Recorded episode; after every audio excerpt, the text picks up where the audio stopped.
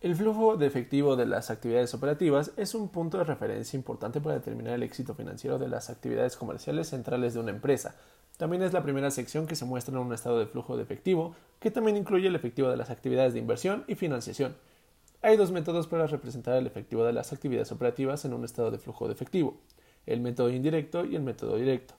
El método indirecto comienza con los ingresos netos del estado de resultados y luego agrega los elementos que no son en efectivo para llegar a una cifra de efectivo